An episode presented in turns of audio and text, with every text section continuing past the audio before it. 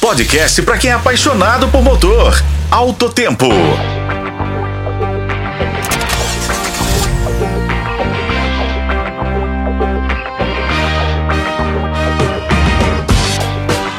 Bem-vindos ao Alto Tempo, seu podcast sobre o universo automotivo. Eu sou Igor Veiga e hoje vamos falar de uma pesquisa recente da Serasa sobre o custo de possuir um automóvel no Brasil. Segundo o estudo da empresa, ter um carro representa uma fatia considerável do orçamento familiar para a maioria dos brasileiros.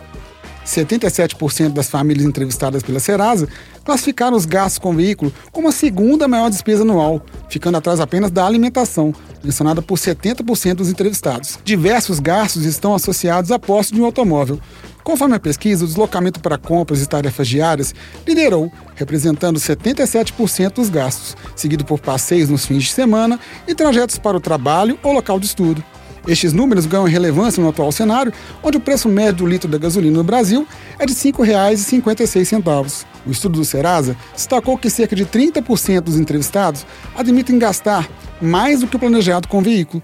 Quase todo mundo, cerca de 92% dos entrevistados, afirmaram ter enfrentado alguma despesa inesperada com o veículo. Dentre os imprevistos mais comuns estão os consertos de pneus, além de manutenções e revisões do veículo, surpreendentemente não incluídas no orçamento das famílias. A necessidade de ter um seguro também é citada como uma despesa significativa para muitos dos motoristas. Para completar a falta de educação financeira típica dos brasileiros, apesar da recorrência, a pesquisa do Serasa expôs que, em dezembro de 2023, 11% dos donos de veículos ainda não haviam se planejado financeiramente para quitar o imposto de 2024.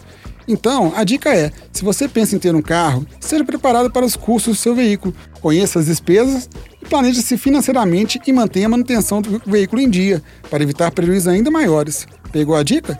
Eu sou Igor Veiga e esse foi o podcast Outro Tempo. Nos acompanhe pelos tocadores de podcast e pela FM O Tempo. Um abraço e até a próxima, pessoal.